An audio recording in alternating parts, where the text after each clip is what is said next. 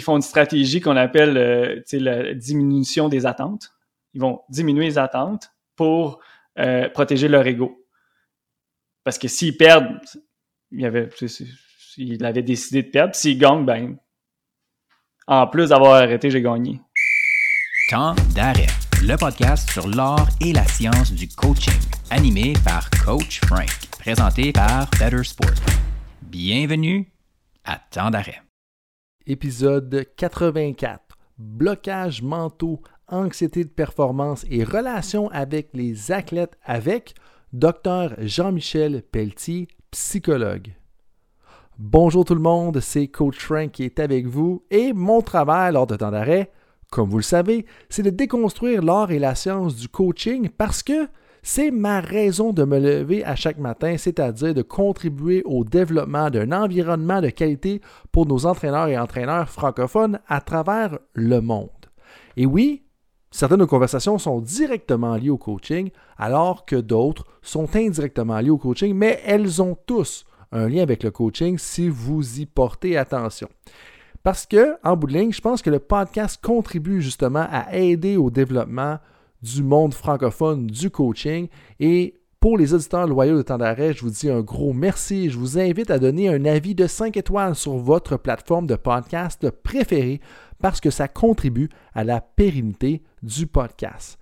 Et si tu es une personne qui est fascinée par la psychologie humaine, tu es au bon endroit aujourd'hui, mon ami, parce que notre invité nous amène à plein d'endroits fascinants du cerveau humain en lien avec le fonctionnement des personnes et on parle autant du fonctionnement général que du fonctionnement sportif.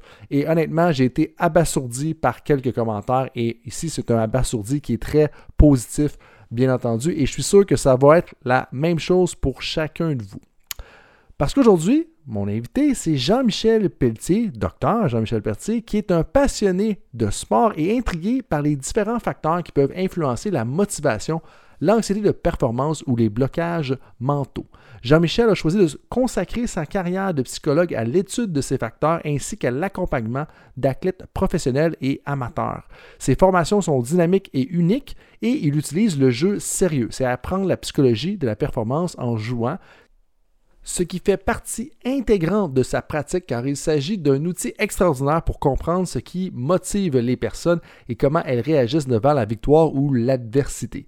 Depuis plus d'une dizaine d'années, Jean-Michel aide des sportifs de haut niveau, des entrepreneurs et même des artistes à y voir plus clair dans l'aspect préparation mentale de leur sport au travail à la maison. Et il ne vous le dira pas dans sa biographie officielle, mais moi je vous le dis, je vous invite à porter un œil ou à jeter un œil à son site web, le Psy Sportif, qui contient plusieurs ressources, une formation virtuelle ainsi que quelques informations par rapport à son centre d'entraînement mental. C'est pas nécessairement le titre officiel, mais moi j'ai décidé de baptiser, ça comme ça parce que c'est ça que c'est. Puis c'est super intéressant. Vous allez voir un peu toute la richesse qui a été mise derrière le centre, pas dans le sens qu'on parle du centre. En fait, on n'en parle pas vraiment durant la conversation, mais vous allez voir toute la richesse de la pensée et des liens que fait euh, Jean-Michel entre la psychologie et la performance sportive. Et je pense que ça va être fascinant pour chacune des personnes qui va écouter la conversation. Parce qu'au début de la conversation, on parle des comportements adaptés versus les individus adaptés, l'importance de ne pas utiliser des étiquettes. On parle même du rôle d'un psychologue clinicien. Parce qu'on entend souvent parler du rôle de préparateur ou préparatrice mentale. Mais c'est quoi le rôle d'un psychologue clinicien dans une organisation sportive? Au milieu de la conversation, on se penche particulièrement sur les traumas et les micro-traumas, et vers la fin, on prend la peine de toucher au concept de transfert et contre-transfert qui avait d'abord été effleuré dans la conversation avec Daniel Fortin-Guichard lors de l'épisode 81 qui concernait la prise de décision tactique. Ceci étant dit, c'est la fin du préambule, mes amis. Merci encore d'être avec moi dans l'aventure temps d'arrêt et je vous présente avec fierté une autre conversation riche avec et ça, c'est la première fois dans ce cas-ci, Jean-Michel Pelletier, docteur en psychologie. Bon podcast tout le monde. Jean-Michel, bienvenue à Temps d'arrêt et merci d'être avec moi aujourd'hui. Merci de, m'inviter. C'est vraiment intéressant. Puis je suis vraiment content d'être là. Ben, je suis vraiment content que toi, tu sois là, que tu prennes du temps de un, de deux, je me doute que ton horaire est chargé. De trois, j'ai vu tes apparitions publiques à gauche et à droite. T'as vraiment, euh, t'es vraiment habile au niveau de la vulgarisation de la psychologie. Puis je pense que ça va être utile pour tout le monde. Euh, puis honnêtement, une des choses que j'ai hâte de discuter avec toi, c'est l'anxiété de performance, mais aussi toutes les petites choses subtiles qu'on se rend peut-être pas compte dans, comme coach ou comme quelconque personne qui travaille dans le monde du sport.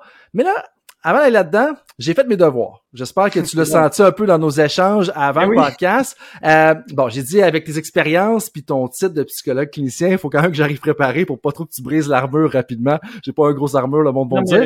J'aime ça, on voit que tu as de la structure. Tu as de la structure. ouais, légèrement. Après, il y a peut-être qu'il y a un micro-trauma quelque part dans mon background qui, qui a amené ça. Mais euh, je lance une question en partant que tu vas peut-être reconnaître.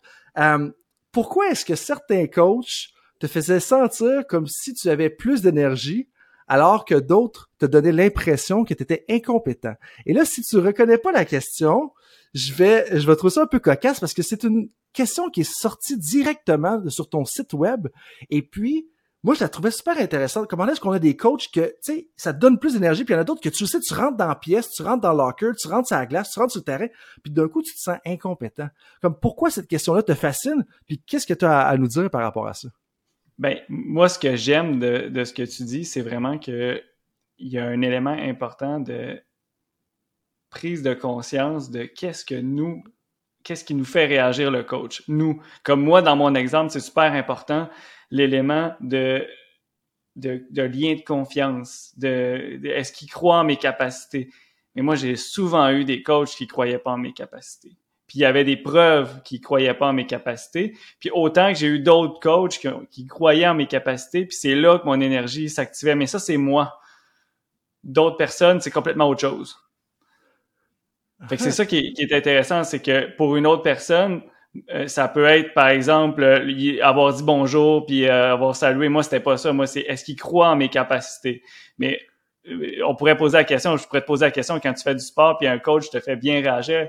C'est quoi, c'est quoi l'élément qui, qui fait que ça t'active, justement?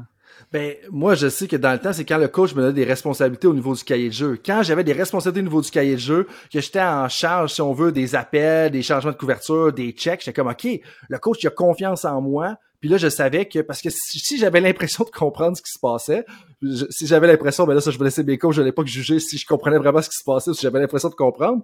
Mais, mais le point avec ça, c'est que quand j'avais l'impression de savoir ce qui se passait, c'était là que j'étais à mon meilleur, justement. Mais toi, dans le fond, comme gardien de but, euh, donc c'est c'est c'est un peu ça qui t'a amené dans la psychologie? Parce que comme là, tu sais, je veux dire comme gardien de but, ça aussi, tu sais, bon, ton, ton parcours où t'as as joué gardien de but pendant plusieurs années, c'est quand même une position particulière, puis la pression, puis tout ce qui va derrière ça, comme faut que ton coach ait confiance en toi, puis il faut que tu le sens pour bien performer, j'imagine. Oui, mais dans ce que tu as dit, juste pour voir, tu sais, les auditeurs, je sais pas si vous voyez là, la différence entre moi puis Frank, c'est vraiment intéressant, c'est l'anticipation. Frank, il anticipait les, tu plus dans l'anticipation. Moi, je suis plus dans le lien de confiance. Je sais pas si tu as vu dans ta réponse, là. Aucunement. Décortique tout ça ben toi, tu es plus dans la prévisibilité des choses. Ça peut jouer sur la confiance, mais tu es plus dans l'aspect est-ce que c'est prévisible? Est-ce que je peux anticiper les choses? Fait que tu es sensible à l'anticipation, ce qui pourrait même être une hypothèse pourquoi tu mets de la structure. C'est que tu veux anticiper les choses. Ben oui. Déjà, mais moi, tu vois, pas là tout. Tu sais, moi, je t'ai parlé la dernière fois pour le podcast, par exemple, j'ai un bon lien avec toi, j'étais déjà à l'aise aucun problème. J'étais genre, le stress de performance a diminué parce que je sentais que tu croyais en moi. Puis même de la façon que tu m'accueilles, là, tu sais, évidemment, c'est un podcast, c'est pas pareil, là, mais quand j'étais un gardien de but, si tu m'avais accueilli comme gardien de but comme ça, moi, je suis prêt à conquérir le monde, là. Je vais m'entraîner, euh, je vais me donner deux fois, mais l'autre coach qui va m'ignorer, qui croit pas en moi, qui fait des regards comme pourquoi t'es de même, puis qui, ben, c'est sûr que moi, énergétiquement, mais plus j'étais jeune, moins je me comprenais aussi, là j'ai compris que moi, j'avais besoin de, du lien de confiance avec le temps. Puis, euh, oh, qu'est-ce qui t'a amené à... Bon, là, je m'attendais pas à, me faire analyser euh, ce soir, mais pour vrai, c'est quand même vraiment intéressant. Puis ça, en fait, quand tu dis le besoin de prévisibilité, euh, j'ai toujours eu ce sentiment-là. Puis, parce que j'aime ça savoir que les choses s'en viennent, puis dans quelle direction on va aller. Mais ça, c'est intéressant parce que là, tu me parles, toi, de ton côté, du lien de confiance. Mais, puis là, ça m'amène tout de suite à du côté des entraîneurs comment est-ce qu'on peut voir ça puis sentir qu'est-ce qui met en confiance notre athlète? Parce que des athlètes comme tu dis bon des franks on va les on va généraliser un petit peu qui ont besoin de prévisibilité de savoir ce qui s'en vient de savoir que OK dans ton cas mettons comme gardien de but tu vas gauler le vendredi puis tu vas gauler le dimanche mais avec Jean-Michel ça ne dérange pas de pas savoir quand est-ce qu'il va gauler, mais il veut sentir qu'il y a une relation. Puis comment est-ce qu'on fait pour voir ça puis déceler ça chez nos athlètes? Parce que je trouve que c'est difficile quand tu gères une équipe de 23 personnes, puis même dans un sport comme le football, de 50 personnes. Ben, étonnamment, c'est ça, ça c'est, intéressant comme question parce qu'il y a, y a des outils simples, il n'y a pas des millions de choses que les gens ont besoin pour la confiance. Tu sais. Euh, là, on a besoin de prévisibilité, on a besoin d'un, contact, euh, on a peut-être besoin d'encouragement. Il n'y a pas mille choses à faire. Par contre, c'est qu'est-ce qui est particulier à chaque athlète? Ça, c'est un petit peu plus compliqué, mais je vous dirais, si vous vous mettez deux, trois à poser des questions à l'athlète ou à observer avec une légère grille d'analyse. Là, on pourrait parler des variables plus tard, là, mais ça prend pas nécessairement une expertise en psychologie. Pensez, là, euh, tu sais, je sais pas, toi, tu étais dans quel sport, mais le soccer, football, tu sais, les, les, parents sont là. Ah, lui, euh, souvent, souvent, il choke euh, tout le temps à la fin. Lui, ah, ben lui, là, au début, il se donne à fond, puis un, un mané, il ralentit en deuxième, puis il repart en troisième. On le voit, tu sais, on le sait. Tel, tout le monde connaît tout le monde, tu sais. C'est juste qu'on se pose pas nécessairement les bonnes questions, puis il faut juste s'ajuster minimalement à chaque athlète, pas totalement. On peut pas avoir mille règles pour une équipe, là, tu à 7 heures, vous arrivez à 7 heures, on a un cri de ralliement. Il y a des choses, tout le monde fait la pratique, euh, ça, tout le monde fait ça, mais il y a des choses qui doivent être personnalisées. C'est comme le tuning, comme une chanson, c'est comme la petite finale de détail. C'est là que j'embarque. comment on peut personnaliser la science, dans le fond. Puis, comme tu dis, tu sais, moi, une des choses que, que je mentionne souvent à, mes entraîneurs, c'est comment est-ce que tu, dois avoir autant de règles que tu es capable de gérer. Dans le sens que comme tu veux pas individualiser tout, puis si tu as trois règles, ben, faut que tu capable de gérer tes trois règles. Si tu en as cinq, faut que tu capable de les gérer. Tu es aussi bien d'en avoir quatre si, si pour en avoir cinq, puis pas gérer la cinquième. Et le lien avec ça, c'est qu'on veut individualiser, mais au, pas au point de virer fou dans ces, choses-là. Mais là, tu as dit quelque chose d'intéressant, puis ça, je vais te relancer aujourd'hui parce que justement, des choses, j'écoutais certaines de tes autres euh, interviews, puis des fois, j'étais comme, oh mon Dieu, il y avait quelque chose de vraiment intéressant là, qui avait été jeté, puis on avait juste pas d'ouverture là-dessus. Puis là, une des choses que tu as mentionnées, c'est, comme tu dis, il faut juste peut-être se poser les bonnes questions. Mais c'est quoi cette bonne question-là qu'il faut se poser en regardant nos athlètes? C'est-tu en lien un petit peu avec l'individuation, comme tu disais? Parce que moi, je me dis, OK, je suis un entraîneur d'une équipe de baseball, j'ai 12 lanceurs, j'ai 12 joueurs de champ, incluant les receveurs, l'avant-champ, les voltigeurs. Comme, c'est quand même des personnalités différentes. Ça, mais quelle, est la question que je devrais me poser pour voir qu'est-ce qui va les motiver, qu'est-ce qui va mettre en confiance mes athlètes? Ben, il y a deux, trois volets, mais je vais, je vais en nommer un qui est vraiment important, c'est le niveau de risque. Si je prends le hockey, l'attaquant doit prendre plus de risques que le défenseur, puis le défenseur doit prendre plus de risques que le gardien de but c'est une règle du sport qui c'est pas moi qui l'ai inventé. Chaque puis même que le premier trio doit prendre plus de risques que le dernier hein, il joue plus défensif. Mais ça on l'explique pas comme ça. On dit vas-y tout le temps intense ou on l'explique avec des trucs généraux mais dans les faits la prise de risque est super importante parce qu'un attaquant de premier trio qui prend pas de risque créera pas de momentum au début du match. Il, il doit prendre des risques. Puis là pour chaque personne après ça on peut se poser d'autres questions qu'est-ce qui fait qu'il prend pas de risque? Est-ce qu'il a besoin de contrôle? As-tu besoin de, d'avoir plus un meilleur coéquipier, d'avoir plus de connexion avec les autres? Ça, c'est le deuxième volet. Le premier, c'est le contrôle. Le deuxième, c'est la connexion. Puis le troisième, est-ce qu'il a besoin de se sentir plus en confiance? je pense que c'est un des plus importants pour la prise de risque. Parce que plus tu te sens en confiance, plus tu prends des risques. Puis en lien avec ce que tu dis de la prise de confiance, je trouve que l'exemple que tu donnes des trios, pour moi, elle me parle beaucoup parce que que ce soit avec, tu sais, on pourrait prendre l'exemple avec des joueurs qui sont amenés à produire offensivement autant dans un sport comme le football, comme le soccer, que au hockey. Là, il y a différents rôles. Est-ce qu'on a, bien entendu, besoin de plus de créativité pour marquer des buts? Mais moi, c'est où est-ce que dans un certain point, c'est comme des fois, on va neutraliser la créativité parce qu'on va assumer que le niveau de risque est le même pour tout le monde. Les entraîneurs vont pas le dire comme ça, mais ils vont établir, non, moi, mon équipe, elle fonctionne comme ça, c'est pareil pour le gars qui est sa première ligne, le gars qui est sa deuxième ligne, le gars qui est sa troisième ligne, le gars qui est sa quatrième ligne. Alors que la relation ou la distribution des rôles n'est aucunement symétrique dans une équipe sportive. C'est tout le temps asymétrique. Alors que c'est pas vrai. Puis mhm. souvent, les, les, feedbacks des entraîneurs, ah, t'as trop pris de risques là, t'aurais pas dû faire ça, ça, t'as fait une erreur là. OK, mais tu m'avais dit de donner mon 110% puis d'y aller à fond. Fait que j'étais allé à fond, mais il aurait pas fallu que j'y aille. Fait que 110%, ça veut dire quoi sur la quatrième ligne? Puis 110% sur la première ligne, ça veut dire quoi? C'est une bonne question parce que c'est pas pareil. C'est pas supposé d'être pareil. 110% pour un gardien de but, il bouge pas. Tu sais, il attend la POC, il va bouger là, tantôt, là, quand il va, mais il bouge pas autant que le que l'attaquant. Fait que c'est quoi 110% pour un gardien de but? Puis c'est intéressant ce que tu mentionnes parce que pour moi, ce que je vois aussi, c'est l'importance de définir les choses de façon explicite. Souvent, on n'entend pas, on, va dire des choses vagues justement comme un 110%, ou faut être sharp, ou faut être intense, mais, peu, mais c'est quoi que tu veux dire par là? C'est quoi les ouais exactement. C'est quoi les attentes claires pour tes différents rôles, les différentes phases de jeu et tout ça? Puis ça, dans le fond, si j'ai bien compris, puis là justement, je vais, on va ramener l'aspect psychologie là-dedans, même si tout est tout est interrelié comme si je comprends bien, ça va avoir un impact direct sur la motivation et la confiance de l'athlète, si j'ai bien compris? Ben, automatiquement, et surtout sur l'énergie, parce que la motivation, ça va fluctuer selon plein de variables, mais ça va surtout donner plus d'énergie et de confiance. C'est comme les variables qui motivation, confiance, énergie. Moi, je simplifie ça à énergie, mais tu sais, quand on se sent, tu sais, que tout est dans l'état de flow, on voit la POC au ralenti ou le ballon au ralenti, ben c'est qu'on a beaucoup d'énergie mentale, on est intense, puis nos muscles sont légèrement détendus, pas euh, relax comme dans un spa, mais on est comme détendu, puis tout est fluide. Mais ça, cet état-là, on peut le créer si on fait des on fait des interventions plus euh, précises, parce que c'est du tuning. Parce que si tu mets trop de pression sur un athlète qui est déjà sous tension, ben tu le mets, tu le mets à risque de faire des chokes. Donc, il faut regarder un peu l'athlète, le niveau de tension puis le niveau de pression qu'il vit. C'est ça que tu dis? Ah, mais ça, c'est un autre volet. Tu vois, si tu veux embarquer là-dessus, ça, c'est un autre volet. C'est que si vous sentez qu'il y a un problème, là, vous sentez qu'il va choquer, il va avoir l'anxiété de performance, il va, il va être tendu. Là, on peut intervenir un peu différemment. Ce que je vous parlais tantôt, c'est vraiment, OK, là, comment on peut augmenter la motivation, l'énergie. Ça, c'est les trois variables que je vous ai dit. Avoir plus de contrôle, se sentir plus compétent, se sentir plus connecté. Tu vois, moi, au début, je t'avais dit, moi, j'ai besoin d'une connexion. Toi, tu as besoin de plus de contrôle dans ta performance. Ou de prévisibilité, je dirais. Plus de prévisibilité. c'est des synonymes dans ton contexte. Selon la théorie, c'est des synonymes. Mais effectivement, tu vois, le mot contrôle, c'est une très, une très bonne réaction que tu viens de faire là. Pourquoi tu dis ça? Parce que ta réaction, en nuançant, en disant, moi je suis d'accord avec toi, c'est prévisibilité.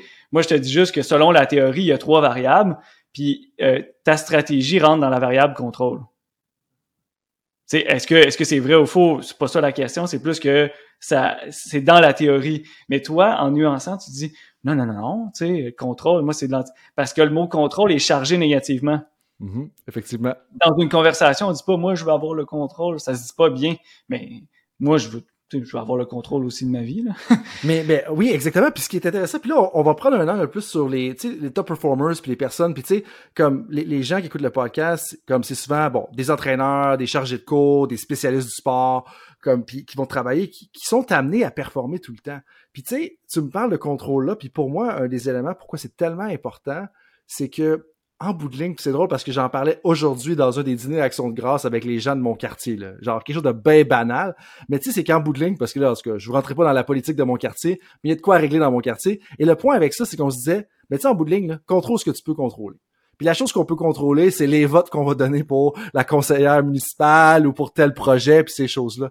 Mais là, je reviens avec le lien avec ce que tu m'as mentionné, c'est que c'est drôle parce qu'on parle de contrôle, c'est chargé négativement, mais en tant que top performer, en tant que professionnel qui est directeur d'une fédération, d'un psychologue sportif, d'un préparateur mental, d'un entraîneur, comme en bout de ligne, ce qu'on doit faire, c'est de contrôler ce qu'on peut contrôler.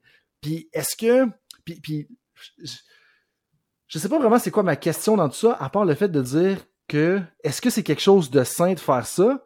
Mais en même temps, quand est-ce que ça devient too much? Parce que ce qu'un des, psychologues m'a déjà dit dans le passé, un des psychologues qui, qui parle à moi, c'est qu'à un moment donné, ce genre de comportement-là, ça peut devenir obsessif. Là, on, pourrait tomber dans quelque chose de vraiment intense, les troubles obsessifs compulsifs. Mais en bout de ligne, le monde du sport renforce ça. Ou est-ce que, comme, tu sais, de contrôler ce que tu peux contrôler, d'être décortiqué, de compter tes grammes, en bout de ligne, ça amène plus de performance. Fait que tu vas avoir tendance à répéter ce genre de comportement-là. Mais là, tu marques un point, puis le, contrôle, c'est une grosse variable, comme les deux autres, mais le contrôle, c'est une grosse variable. Puis euh, là, il y a une charge négative, fait qu'on va la transformer en différentes choses, comme je t'ai dit. Puis, ce qu'il faut faire, c'est que dans le contrôle, ça faut décortiquer aussi les, les endroits qu'on a besoin de contrôle. Moi, j'ai déjà traité des athlètes, là. C'est vraiment, c'est fascinant. Ils choquaient tout le temps dans les, mettons, c'est un, il, fait du plongeon, OK? Plongeon, on est dans l'eau. Puis l'eau, euh, il y a différentes températures qu'on contrôle pas, on est d'accord, là. Puis il y a différentes variables, mais comme d'autres sports, mais mettons qu'on prend le plongeon, lui, la, journée de la compétition, c'est comme si euh, il fallait qu'il ait sa bulle. Mais son coach était tout le temps comme dans sa pratique, quand il se pratique, quand il s'entraîne, son coach il donne des conseils puis il l'écoute puis ben, mais son coach il avait la même attitude en entraînement qu'en compétition. Ben ça c'est une erreur parce qu'en compétition, pour x y raison, le stress est plus élevé. La personne en compétition a besoin de plus de contrôle.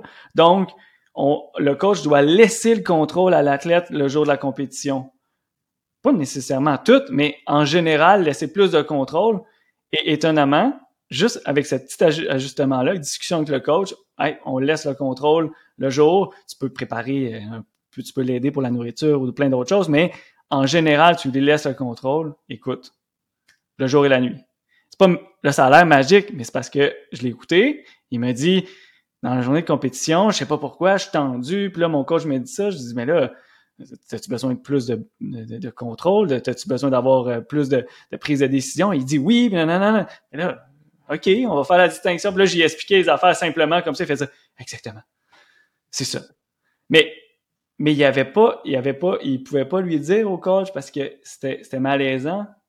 Tu sais, c'était des coachs, des fois, il y en a qui sont plus intenses, puis ils vont garder la même attitude, ils changeront pas entre l'entraînement et la compétition. Je dis pas qu'il faut changer absolument, là, c'est pas ça que je vous, je vous dis. Je dis, ben, demandez à votre, à votre, à votre athlète. Mais de façon plus importante, en plus, c'est faut que tu aies la relation qui te permet d'avoir cette conversation avec l'athlète. Parce que dans l'exemple que tu as donné spécifiquement, moi, ce que je peux voir des fois, c'est qu'il y a une relation de pouvoir, puis qu'on le veuille ou non, il y a une relation de pouvoir, puis il y a une relation relativement hiérarchique. Puis le point avec ça, c'est que il faut faire des efforts supplémentaires pour justement créer une ouverture dans cette relation-là pour que l'athlète soit confortable. Puis je vais donner un exemple concret de, ce que je veux dire, puis je veux, puis, puis le but de donner l'exemple, c'est euh, aussi confirmer ou infirmer si j'ai bien compris ce que tu veux dire, c'est que pour moi, il y avait quelque chose de pas clair dans les instructions de l'examen que j'ai donné à mes étudiants il y a peut-être deux semaines. Puis dès que l'examen part, il y a une étudiante, elle lève la main, puis elle dit Hey monsieur, telle telle affaire, c'est pas clair, qu'est-ce que vous voulez dire par là? Puis j'étais comme ben merci, je vais l'appeler euh, Valérie, mais c'est son nom, c'est pas Valérie, bien entendu. Je dis merci Valérie, parce que hey, je vais pouvoir le corriger. Tout le monde, voici telle telle chose, c'est ce que je voulais dire par ça. Est-ce que là c'est plus clair? Valérie, est-ce que c'est clair? Oui, parfait. Puis ça, pour moi, ce que ça me dit, c'est que la relation, elle a été faite d'une façon où est-ce qu'elle est ouverte et qu'elle se sent confortable de poser une question. Et là, moi, de ramener ça au milieu des entraîneurs, ça devient un indicateur. Si l'athlète n'est pas capable de mentionner ça dans son entraîneur, est-ce que ça ne veut pas dire nécessairement qu'il n'y a pas assez d'ouverture puis de pas assez de climat de confiance dans cette relation-là?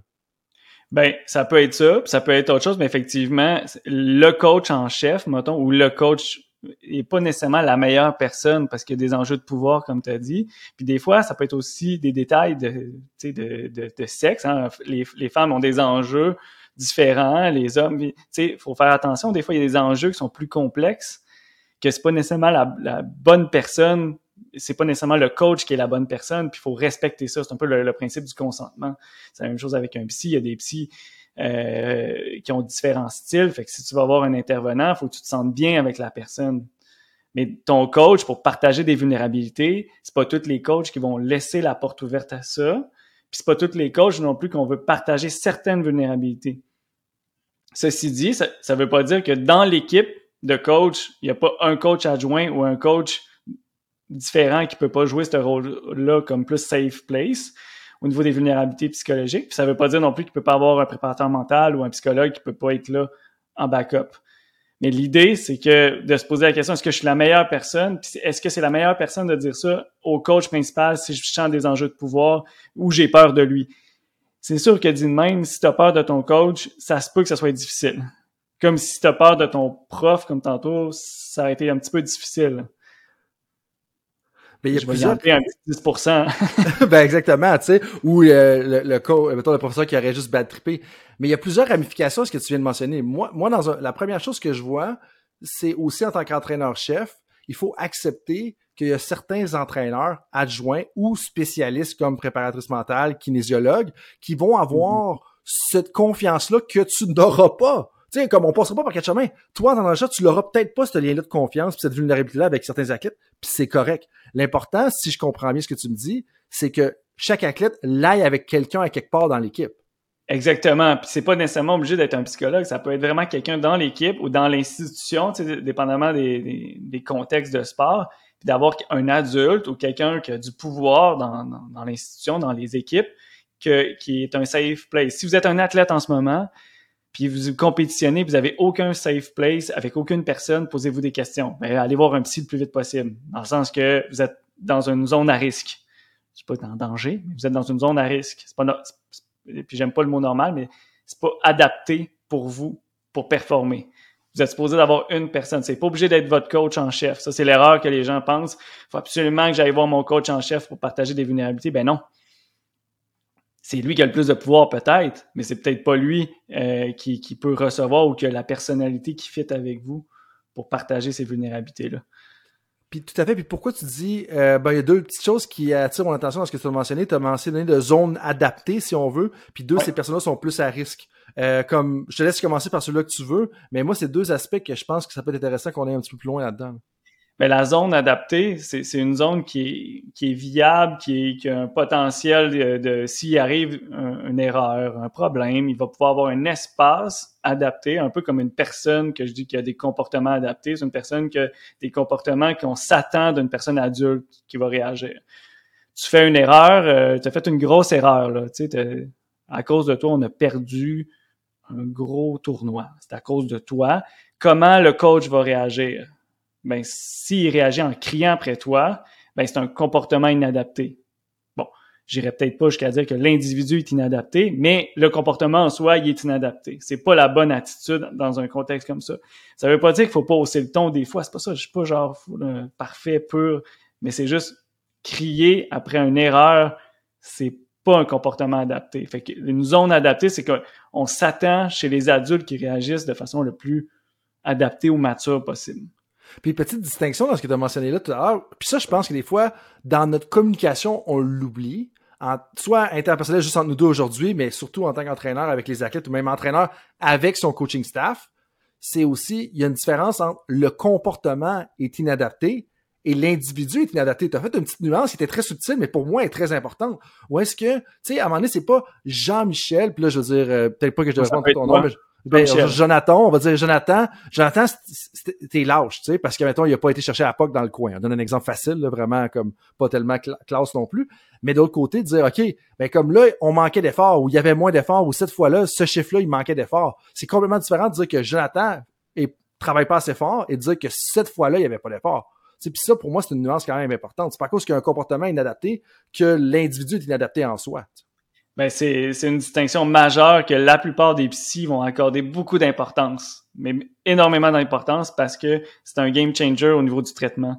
Puis imaginez, là, mettons, t'as ton papa, là, tu sais, souvent, là, dans, dans les, autos, là, après les games, là, tu sais, quand ça n'a pas bien été, là, puis l'athlète n'a pas le goût de parler à personne, tu sais, dans sa bulle, il, il, est pas content de sa performance, puis papa ou maman commence à parler, ouais, ça n'a pas bien été, mais tu sais, il y, a, des parents qui, sont, qui font des comportements inadaptés. Donc, insister trop longtemps, euh, des fois parler plus fort, dire on va, revenir fort, puis il continue. Puis on le voit que dans le visage de la tête, il est comme tout piteux. Ben tu sais, je parle de moi aussi quand j'étais jeune. tu sais, des fois, ça m'est arrivé à moi aussi. Mais tout ça pour dire que le comportement est inadapté. Mais si moi, en tant qu'intervenant ou psychologue, je dis Ouais, ton père, il était pas adapté, hein, il, il c'est pas. Là, la personne, elle, elle entend mon père, c'est pas une. T'es qui, toi? pour dire que mon père. là, tu sais, tu voulais l'aider à dire que le comportement. Mais si tu traites la personne de nom, ben inconsciemment, la, tête voudra pas que toi tu traites son père de nom. Tu comprends? Mm-hmm. bizarre la psychologie là, tu sais. C'est là, le, le, jeune va venir protéger le parent ou protéger le coach quand tu veux euh, euh, faire des étiquettes comme ça, inconsciemment, ils vont protéger. Puis c'est correct, on dit pas ça, ton parent est inadapté. Mais si je dis le comportement de ton papa à ce moment-là, quand il a haussé le ton, puis il a persévéré dans l'auto, c'est un comportement inadapté, il fait ben oui. Mm-hmm. Tu as fait raison. Puis là, des fois, je vais dire, ben, tu veux-tu qu'on fasse une rencontre, puis je peux en parler à ton père, ou toi, tu veux-tu en parler? Je commence toujours par toi, tu veux-tu en parler? Puis là, lui, il peut y en parler de ça. Mm-hmm. Je l'ai fait dans les dernières semaines. Ah oui? Ben oui, parce que les, gens aiment pas recevoir des étiquettes, euh, lâche, euh, mauvais parent. Il n'y a aucun parent qui veut être un mauvais parent. En tout cas, j'en connais pas. Là. Même Ben, les, gens qui ont les plus de comportements inadaptés, ils pensent qu'ils sont corrects. tu sais. Oui, puis ils essayent de bien faire. Puis en ligne, ils veulent tous le mieux pour leur enfant. C'est juste que la façon dont ils veulent atteindre le mieux est différente un petit peu. Là, tu as un point quand même intéressant? Euh, où est-ce que tu parlais un peu de ton rôle dans une équipe? Puis tu sais, on entend comme bon psychologue sportif, préparateur mental, préparatrice mentale, entraîneur, entraîneur adjoint. Tu sais, on touche un petit peu à ça dans les dernières minutes. Comme toi, comment est-ce que tu vois le rôle justement comme du psychologue sportif là-dedans? Parce que c'est quand même différent. Tu es un des rares psychologues cliniciens, un bravo, mais deux qui se qui, qui, qui vraiment s'intéressent, démontrent de l'attention, un souci, puis qui même bâtit un centre d'entraînement, puis on, on pourra en parler un petit peu plus tard là-dedans, spécifique justement aux, aux habiletés mentales. Euh, donc, qu'est-ce qui t'a amené à ça de un, mais qu'est-ce que tu vois étant ton rôle dans une équipe? Parce que une des choses qui est un défi pour les entraîneurs en ce moment que je côtoie, c'est de dire, OK, là, j'ai des ressources. C'est comme s'il y avait justement de plus en plus de spécialistes, mais ils savent pas où donner de la tête ou comment est comment mettre à profit l'expertise de tout le monde autour d'eux. Fait que comment est-ce que tu vois un peu ton rôle justement dans une équipe? C'est une très bonne question pour vrai parce qu'il y a beaucoup de. Les gens sont mélangés, il y a des conseils préparateurs mentaux. Pour résumer simplement, il y a le niveau de fonctionnement. Niveau de fonctionnement, là, es-tu capable d'aller à ton entraînement? Tu t'entends-tu bien avec la plupart des gens autour, tu sais, pas trop de conflits, et euh, tu te lèves le matin, tu, dors, tu as une bonne qualité de sommeil, euh, euh, tu vas à l'école, tu fonctionnes. On appelle ça le niveau de fonctionnement. Il est pas obligé d'être optimal, mais tu fonctionnes. Tu te lèves le matin, tu sais, moi demain, je vais commencer ma journée, prendre mon café, je vais euh, rencontrer mes clients. Je fonctionne. On est d'accord? Lorsque on veut améliorer le niveau de fonctionnement, comme là en ce moment, peut-être que je fonctionne à 80% de mes capacités, ben, si je veux l'améliorer à 90, ben, je vais peut-être aller voir un préparateur mental ou un coach mental ou quelqu'un qui va m'aider à m'améliorer. Je fonctionne déjà et je m'améliore. Préparateurs mentaux sont excellents. C'est leur métier d'améliorer peu importe ton niveau de fonctionnement s'il est au-delà du niveau de fonctionnement dit normal. Quand tu es en bas, insomnie depuis quelques jours, semaines, euh, pleurs excessifs, euh, difficultés avec relationnelles, euh, arrêt scolaire, euh, arrêt euh, de la compétition pour des raisons, arrêt du fonctionnement, un préparateur mental, il- en théorie, il n'a pas nécessairement le droit d'aller traiter un, un niveau de fonctionnement en bas, à moins que ça soit mineur, mais tu sais, c'est juste pour dire que le psychologue, c'est là sa zone optimale d'intervention. C'est qu'il va venir traiter des dysfonctionnements, que ce soit le sommeil, l'anxiété, euh, l'humeur, quand c'est en bas du niveau de fonctionnement. Puis, vu qu'on a déjà une relation avec les gens, lorsqu'on les ramène au niveau de fonctionnement normal, souvent ils veulent rester avec nous. Je peux, je peux les améliorer. Ils sont pas obligés de rester. Là, mais ce que tu comprends, c'est que euh, moi, euh, tu sais, le psychologue peut jouer là-dessus, mais souvent, je vais référer à un moment donné quand ils sont dans un fonctionnement plus normal à des préparateurs mentaux, justement. C'est correct, là, tu fonctionnes normalement. Tu fonctionnes bien, puis justement, va avoir un préparateur mental qui va pouvoir peaufiner tes habiletés pour que tu sois capable de bien performer quand ça compte, par exemple. Puis ça, je trouve ça intéressant. Puis est-ce que, euh, à la base, tu sais, quand, justement, quand tu travailles avec une équipe, est-ce qu'il y a tout le temps comme une relation, une présentation qui est faite au départ? Parce que j'imagine que faut pas juste arriver, puis là, OK, finalement, on se rend compte qu'il y a des athlètes qui ont un niveau de fonctionnement qui est en deçà de la normale ou qui est pas adapté ou, bref, je sais pas la terminologie exacte. Puis dire, OK, finalement, on va retrouver Jean-Michel sur Internet, puis on va l'envoyer. J'imagine que c'est mieux si le lien est créé d'avance. Ben oui, mais en même temps, lorsqu'il y a un niveau de dysfonctionnement, si vous trouvez, ça peut être un psychologue sportif comme moi, mais ça peut être n'importe quel psychologue aussi, même s'il n'est pas spécialisé dans le sport. Ça aide parce que le langage, tout ça, mais quand il y a un niveau de dysfonctionnement, ça peut être n'importe quel psychologue. Puis il y en a qui ont des spécialités aussi en psychologie. Tu sais, comme moi, j'ai une, expertise en, en tr- trauma ou micro-trauma, les gens qui ont des accidents d'auto, par exemple, ou euh, des, des, des blessures, commotions cérébrales avec des conséquences. Moi, je traite pas les commotions médicalement parlant, mais je vais traiter les conséquences psychologiques. Parce qu'il y a beaucoup de gens qui vont avoir une commotion cérébrale, puis que là, la prise de risque est comme réduite à zéro. Ils vont plus dans le coin de la bande, ils ils prennent plus de risques, ils, vont passer la POC rapidement, ils vont être très nerveux après la commotion cérébrale, mais avant, ils n'étaient pas du tout nerveux. Ben, ils, ont, ils ont ce qu'on appelle un micro-trauma ou un petit trauma, puis qu'on doit aller régler. Puis c'est normal, le, le corps humain protège le cerveau. Mais c'est parce qu'après un an, après six mois, ben là, euh, si tu es revenu à la normale au niveau médical, ben faut que tu reprennes ton niveau de risque que tu avais avant. Mhm. Euh, ça, les, micro-traumas puis les traumas, je veux, qu'on en parle un petit peu parce que justement, c'est ta spécialité. Mais avant d'aller là-dedans, je veux qu'on termine sur le côté de, des rôles. Parce que tu touchais un petit peu justement la nuance entre préparateur mental, préparatrice mentale, psychologue. Euh, je pense qu'on peut quand même saisir le rôle de l'entraîneur. Mais moi, dans tout ça, puis je pense que tu as référé un peu à l'athlète là-dedans, mais je serais curieux de savoir c'est quoi le rôle de l'athlète? Parce que en tant qu'entraîneur, moi, je, pense qu'on a un rôle à jouer dans éduquer nos, nos, athlètes aussi à être prêts à dire Hey, je lève le flag ou je lève la main, puis je suis comme OK, il faudrait que j'aille voir un psychologue, il faudrait que j'aille voir un préparateur mental.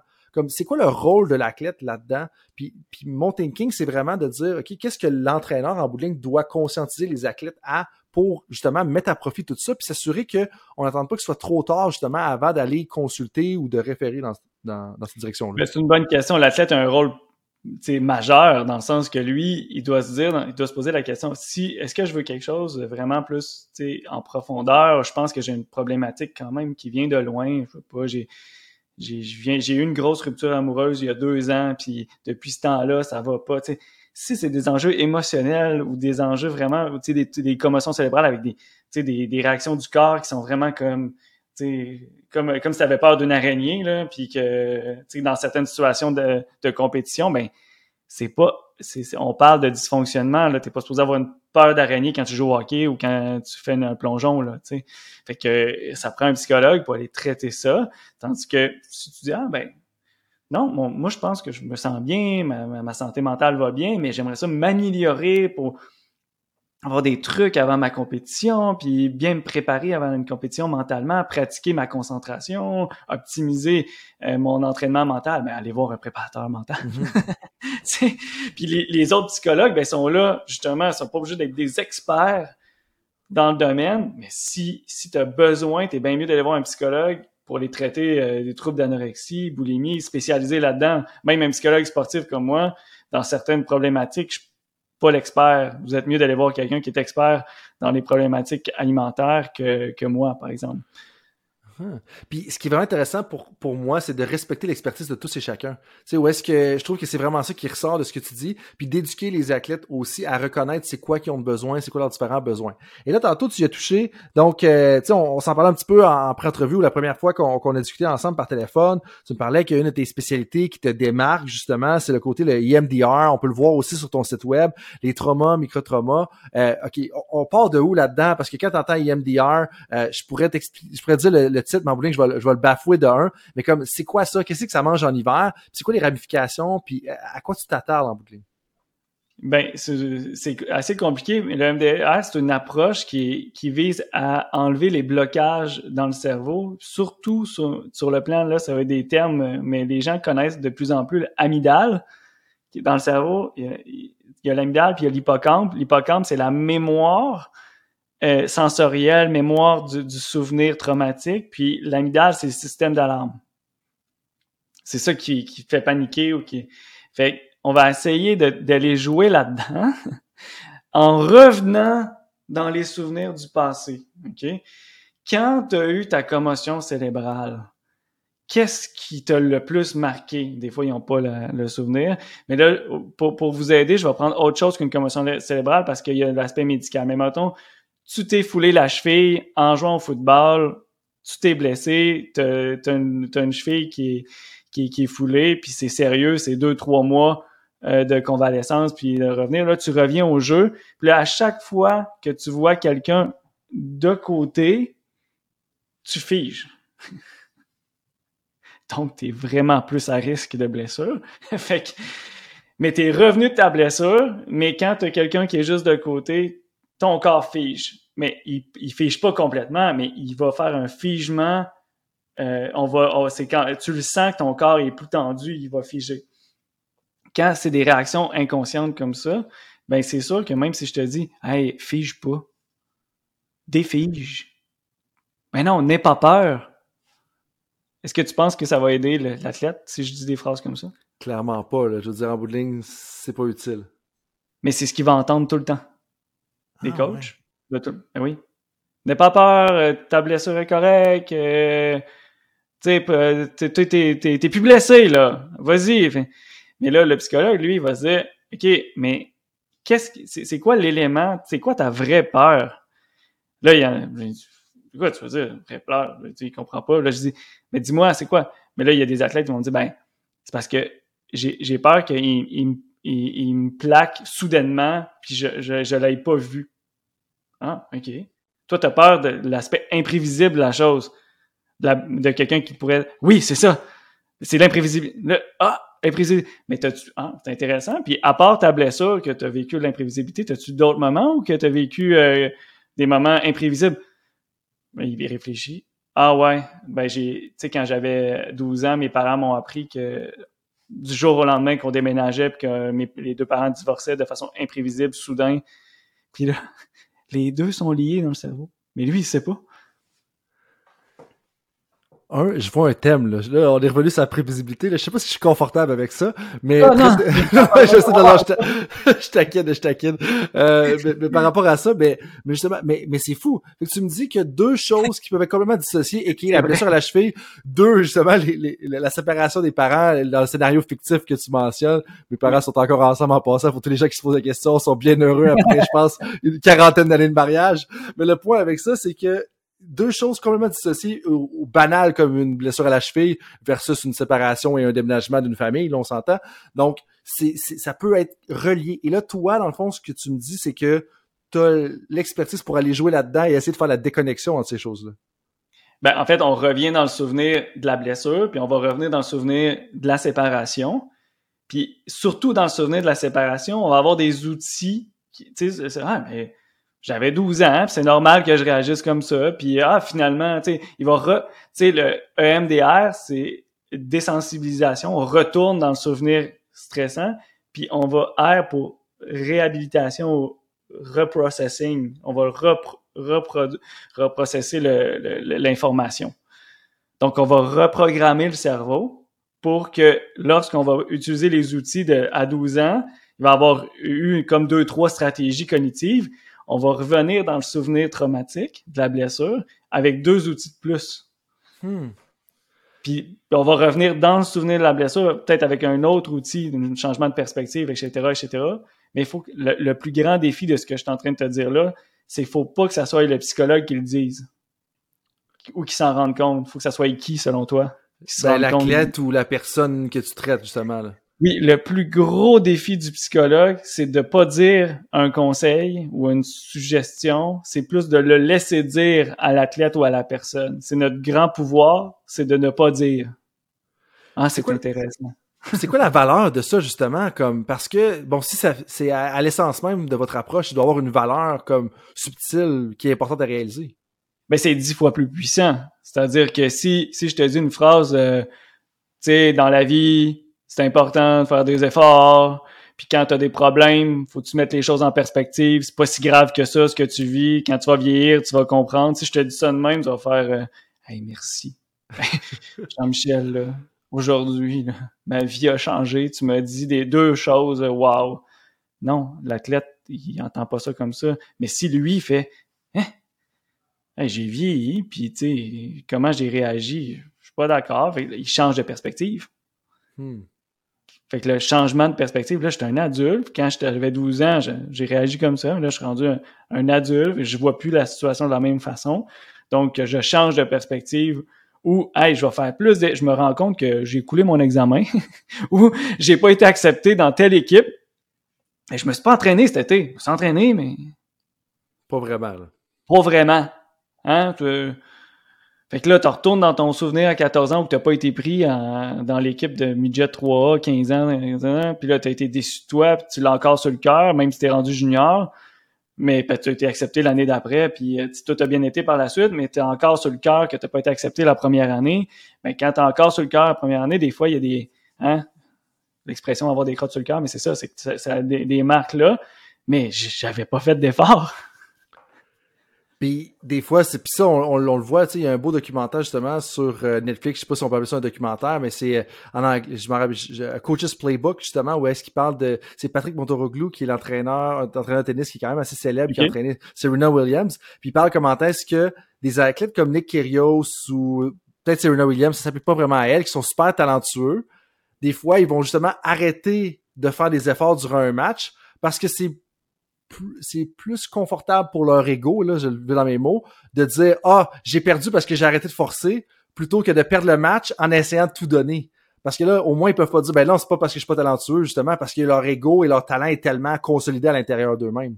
Fait que là, ils, font une stratégie qu'on appelle euh, la diminution des attentes. Ils vont diminuer les attentes pour euh, protéger leur ego. Parce que s'ils perdent, il y avait il avait décidé de perdre. S'il gagne, ben, en plus d'avoir arrêté, j'ai gagné. Fait que t'as un double ah. avantage. Mais sur, à court terme, ça peut être avantageux pour l'ego, mais à moyen long terme, c'est pas bon. Dans quel sens? Ben, c'est que si tu dis ça dans ta tête, euh, euh, puis juste de ralentir, de toute façon, c'est complètement absurde. tu sais, je veux dire, la, stratégie de, de, diminuer ses attentes, est pas est pas stratégique pour euh, se motiver, se préparer mentalement. C'est comme arriver à un examen, ah, je vais couler. Peut-être pas la phrase la plus la meilleure pour se préparer à un examen, tu comprends? Fait que à court terme, tu peux protéger ton ego. Si c'est ça ta mission de protéger ton ego, ça va fonctionner à court terme. Mais à moyen long terme, c'est pas bon pour ta préparation mentale. Mm-hmm, mm-hmm. souvent, les, les, gens qui font ça, ben ils vont justement avoir des problématiques de préparation mentale parce que diminue, puis ça devient gossant relationnellement parlant. Là.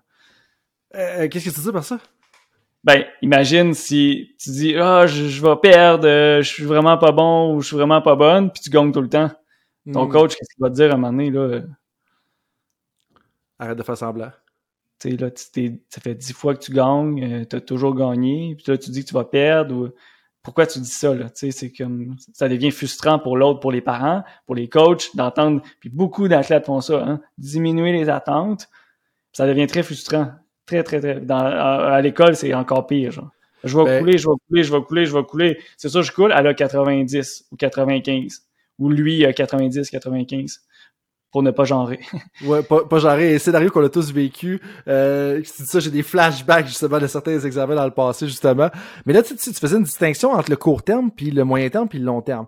Puis dans un autre entretien, une chose que tu as mentionné puis que je voulais absolument y revenir, c'était une perche pour moi qui, qui, je me demande à quel point qu'on peut aller loin là-dedans. Tu as mentionné les êtres humains ne sont pas faits pour penser juste à court terme. Qu'est-ce que tu veux dire par là? Ah ben je, je sais pas si je l'ai formulé comme ça, mais c'est juste que c'est une stratégie à court terme utilisée qui est efficace pour protéger l'estime de soi ou l'ego, mais à moyen long terme, cette stratégie-là est sûrement ou probablement pas efficace pas sûr à 100%, mais c'est que c'est impossible que cette stratégie-là à court terme fonctionne tout le temps. Puis c'est impossible qu'elle soit utile pour ta performance tout le temps. Peut-être qu'à 12 ans, elle était utile parce que ton ego, là, à 12 ans, il est hyper sensible, tu es en train de construire ton identité, tu as la puberté. Fait que faire des choses comme ça, c'est utile. Mais est-ce qu'à 20 ans, c'est encore utile? Faut se poser la question. Ouais, on peut en douter, justement. Je, confirme que c'est moins utile. À 12 ans, je te dirais, justement, ben, t'avais 12 ans, tu disais ça pour protéger ton ego, puis écoute, je t'écoute parler de quand t'avais 12 ans, secondaire 1, c'est une très bonne stratégie que tu faisais. Mais là, 20 ans, tu sais, 5, 6 ans plus tard, est-ce que c'est encore utile? Moi, je pense pas.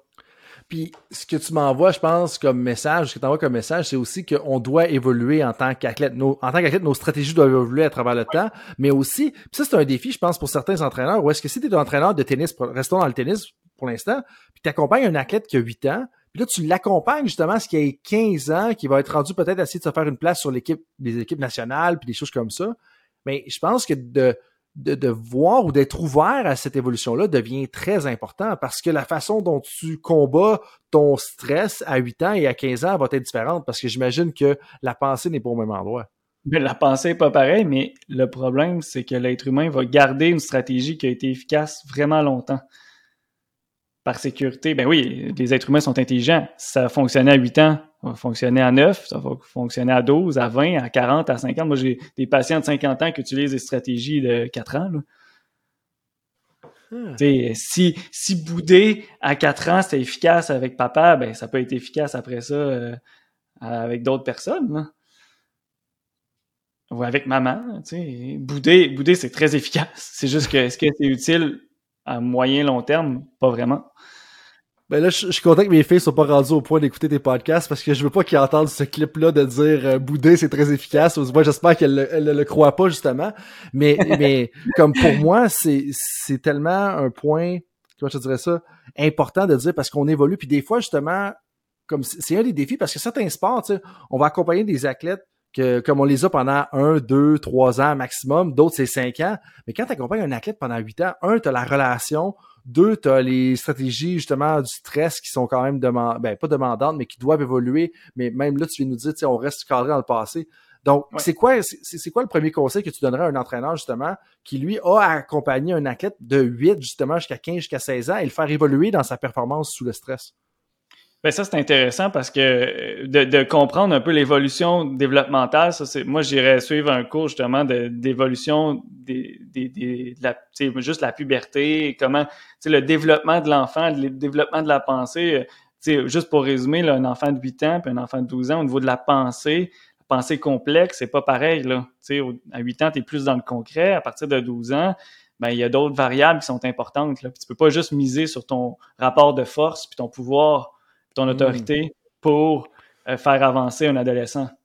Parce qu'à partir de 12 ans, mais je te dirais même avant, 10, 11 ans, ça commence et l'autonomie de la pensée est importante. Donc, de, poser des questions, de répondre aux besoins devient de plus en plus important. Je dirais que c'est important toujours, mais c'est juste pour dire qu'il faut changer un peu notre, notre attitude ou notre façon d'intervenir pour susciter plus l'autonomie. Puis là, je dis ça, mais ça dépend des athlètes. Il y a des athlètes que si tu donnes trop d'autonomie à 12 ans, là, ils, vont en abuser. C'est pas, pas, pas, blanc ou noir. Là. Il y a certains athlètes, tu peux garder une certaine autorité ou structure ou tout ça euh, jusqu'à 14 ans, jusqu'à 15 ans mais ça se peut qu'à un moment donné, sa pensée complexe va s'activer, son besoin d'autonomie va s'activer à 13 ans, 14 ans, puis l'autre va s'activer à 11 ans. Ben, c'est le rôle de, de l'entraîneur de s'ajuster, parce que le développement, il varie selon les gens. Oui, tout à fait. Puis, tu sais, il y a un thème qui revient que ça fait déjà deux, trois fois que j'écris dans mes notes, justement, c'est l'espèce de conscience de soi et conscience des autres devient très important. Parce que, un, conscience de soi de qu'est-ce qu'on projette, c'est quoi notre relation avec les gens en tant qu'entraîneur, mais conscience des autres d'être alerte. Puis tu sais, dans là, je te rentre dans la théorie du développement des entraîneurs, mais dans le modèle de développement des entraîneurs, on parle souvent d'un entraîneur innovateur. Puis un des éléments d'un entraîneur innovateur, c'est qu'il doit être un observateur. Ou ça peut être une entraîneur innovatrice aussi. Euh, mais le point avec ça, c'est que pour moi, ça me ramène à ça, dans le sens que il faut observer ce qui se passe autour, faut être alerte, faut être éveillé.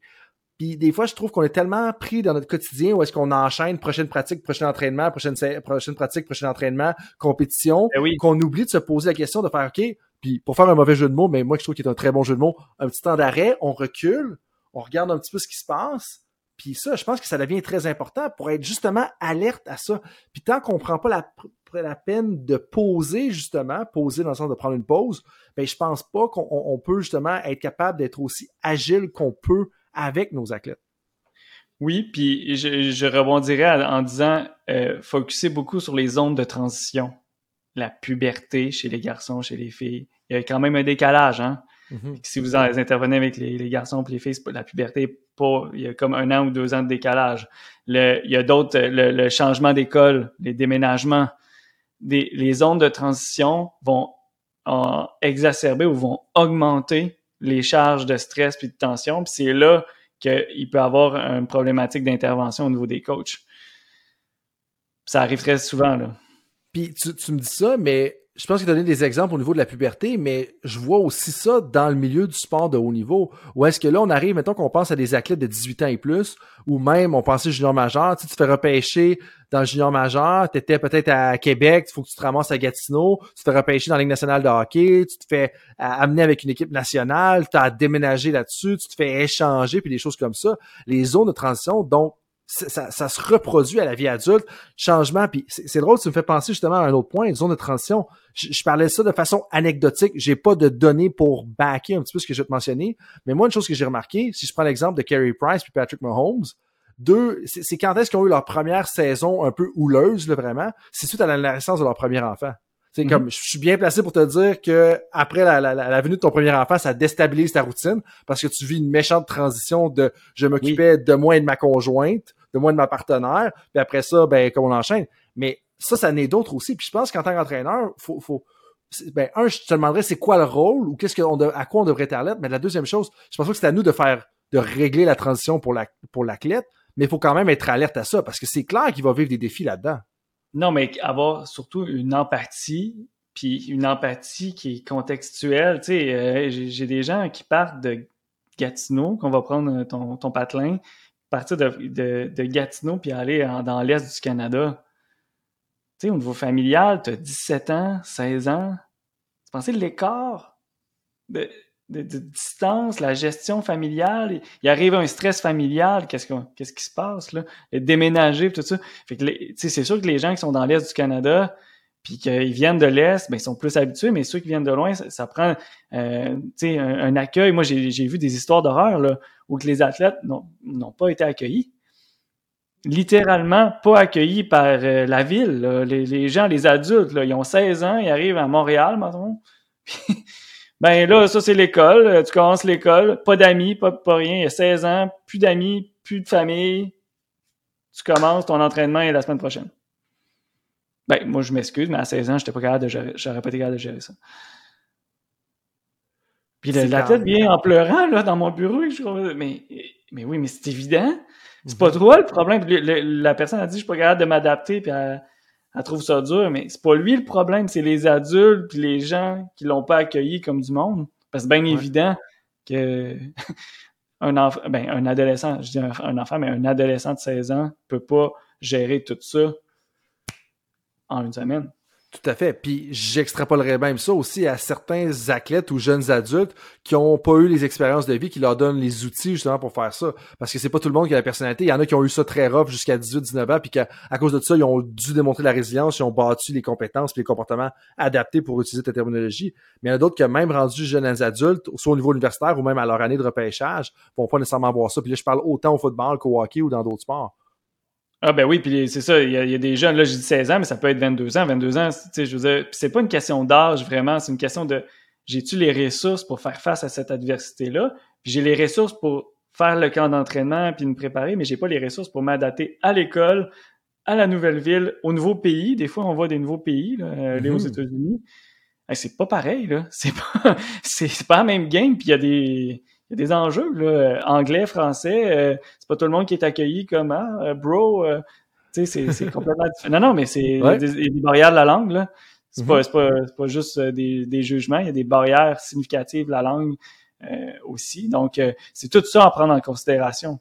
Mais ben, pour, moi, c'est simple, mais entre guillemets, c'est complexe dans un dans, dans, dans, des institutions où que tout le monde est égal, puis qu'on doit tout le monde, tu sais, si tu donnes de l'attention à un, il faut t'en donner à l'autre.